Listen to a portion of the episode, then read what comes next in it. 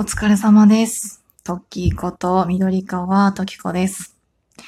この番組は無駄にシャイでなかなか人前では素を出せない、そんな30代3児の母トッキーの一人語りな番組です。私こうやって番組冒頭に無駄にシャイでなかなか人前では素を出せないっていう話をしてるんですけど、ついこの間旦那に向かってね、私無駄にシャイなんだよね、みたいな話をしてたら、お前のは無駄にシャイじゃないってバッサリ否定されまして。っていうのもね、シャイな人は、音声配信なんかやらないよって言われて、あ、そうか、私はシャイじゃないのかと思って。じゃあ、シャイじゃないなら私は何なのさ、みたいな話をしたら、いや、ただの恥ずかしがり屋じゃないって言われて。まあ、シャイと恥ずかしがり屋の差がどこにあるかっていう話になってきちゃうかもしれないんですけど、なんだろうね、なんか私、その、社交的スイッチオンって言って切り替えたら、もうめちゃくちゃ人とも喋れるし、むしろおしゃべりになってこう、え、初対面の人とそんなに話せるんですかトッキーさんみたいになれるタイミングもあるんですけど、なんか変なところでね、なんか、あ、言っていいのかな？声かけていいのかな？私のこと覚えてるかな？あの人？みたいな感じで、なんかそのシャイスイッチが入る時もあるので、自分のこと無駄にシャイだと思ってるんですけど、なんか、お前のはシャイじゃなくて、ただの陰キャ？違う。パリピじゃないってことじゃない？みたいに言われて、なんかその人間をね、パリピとそうじゃないとかさ、陰キャと陽キャに分けるってとこなかなか難しい話だと思うんですけど、私は無駄にシャイじゃないのかなってちょっと悩んだので、なんかもし聞いてる方の中で私にぴったりの何かキャッチフレーズを思いつく方がいたら、私を助けるためだと思って、ぜひお便りでもらえたらと思っております。自分ではね、無駄にシャイだと思ってるんですけど、なかなか自分で自分を見つめるというのは難しいものだなと最近思っております。さて、無駄話もそれぐらいにして、今日は私の大好きなダジャレについて話していこうと思います。では、参ります。ダジャレは世界を救うラジオトークダジャレ選手権イェイはい。今日も効果音を拾わないマイクで話しているので、自分で自家製で効果音をつけていくスタイルでやっておりますが、そうなんです。私ね、何日だったかな ?8 月の頭ぐらいに思いつきで、ラジオトークダジャレ選手権をやろうということで、ダジャレを皆様から募集して番組で紹介しようということで、私はね、一つ企画を立ち上げております。そして目指せダジャレトーカーということで、ダジャレ愛をラジオトークで語っていこうと目論んでいるところです。でね、あの、なんでこんな話になってるかっていうと、私ね、あの、ダジャレが好きなんですよ。もうね、親父ギャグが大好きで、でね、あの、それはね、高校時代から始まっておりまして、あの、音楽の授業でね、あの、笑いについて定期試験の時にね、笑いについてちょっと書きなさいみたいな、ちょっとした小論文みたいなテストがあって、そこでものすごく真面目にね、あの、ダジャレについて書いたんですよ。っていうのも、ひらがなのす、ちょっと思い出してください、頭の中でね。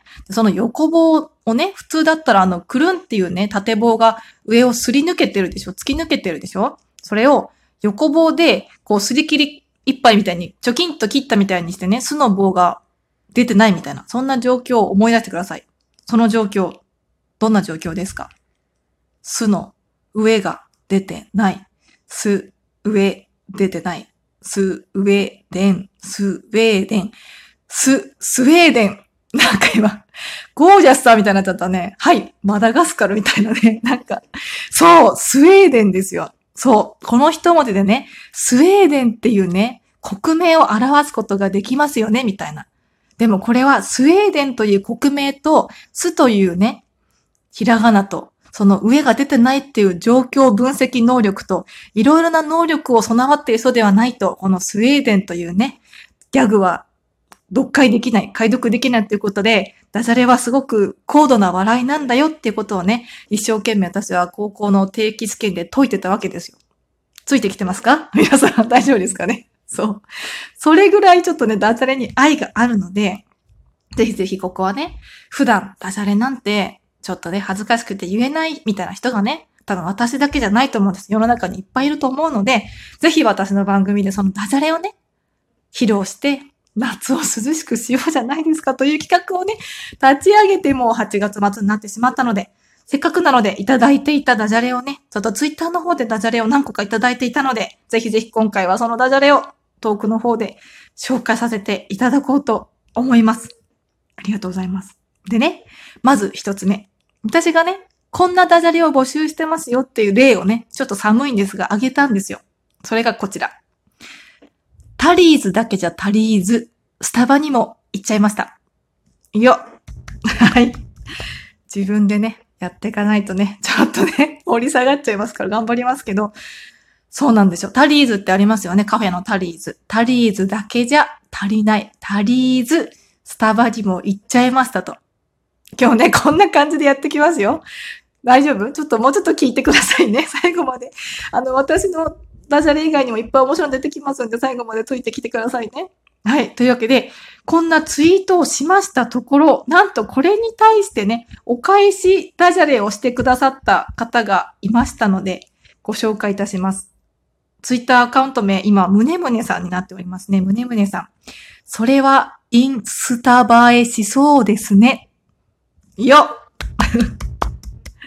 私の能力が、私の盛り上げ能力の不足を感じているんですが、そう、それは、インスタ映えとスタバをかけた素晴らしいダジャレで返していただきました。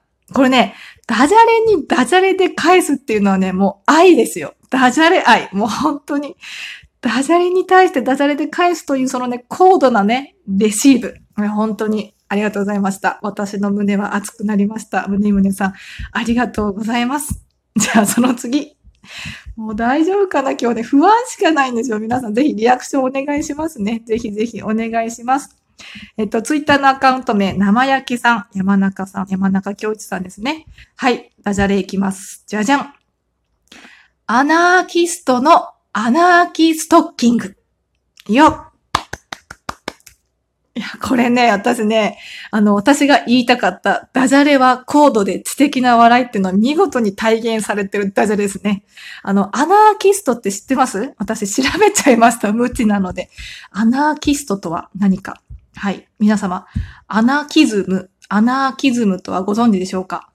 あの、ウィキペディアによりますと、国家を望ましくなく不必要で有害なものであると考える思想であり、国家の廃止を呼びかけるものとなる。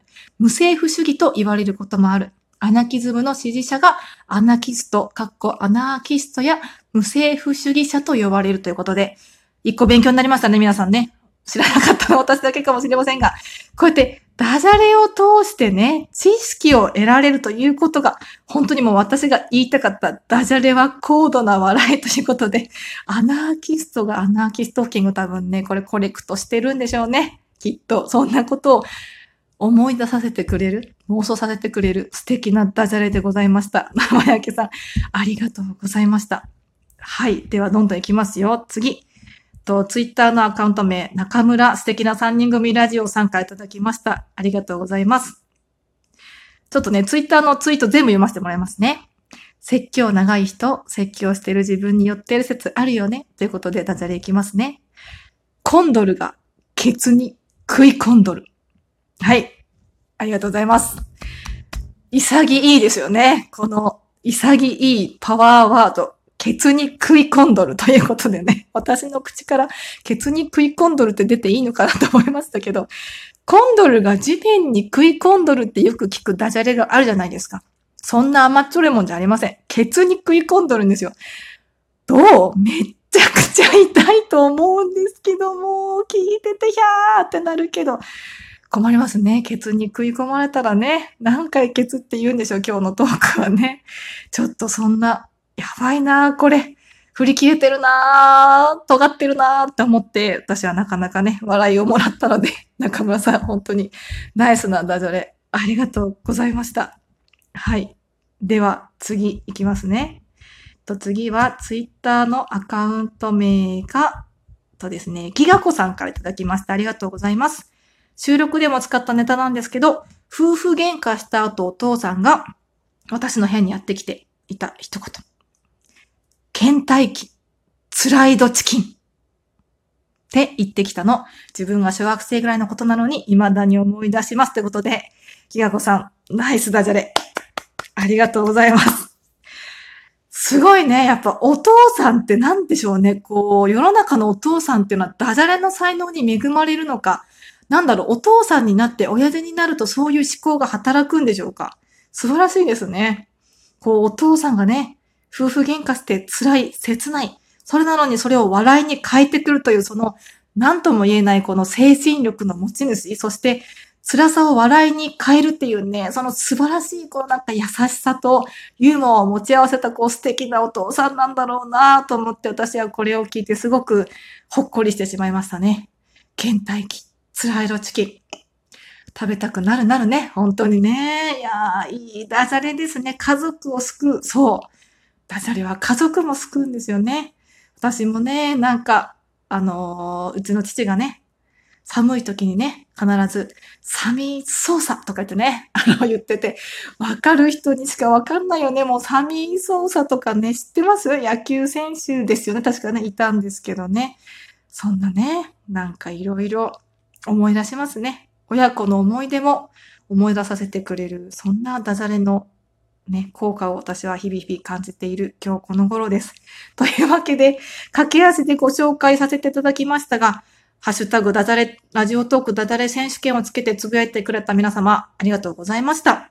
もしよかったらね、これからも、ハッシュタグ、ラジオトークダジャレ選手権をつけて、もしくは私のお便りまでくだされば、こうやって番組で私の解説とともに紹介していきますので、よかったら皆様、私をダジャレトーカーにさせていただければと思います。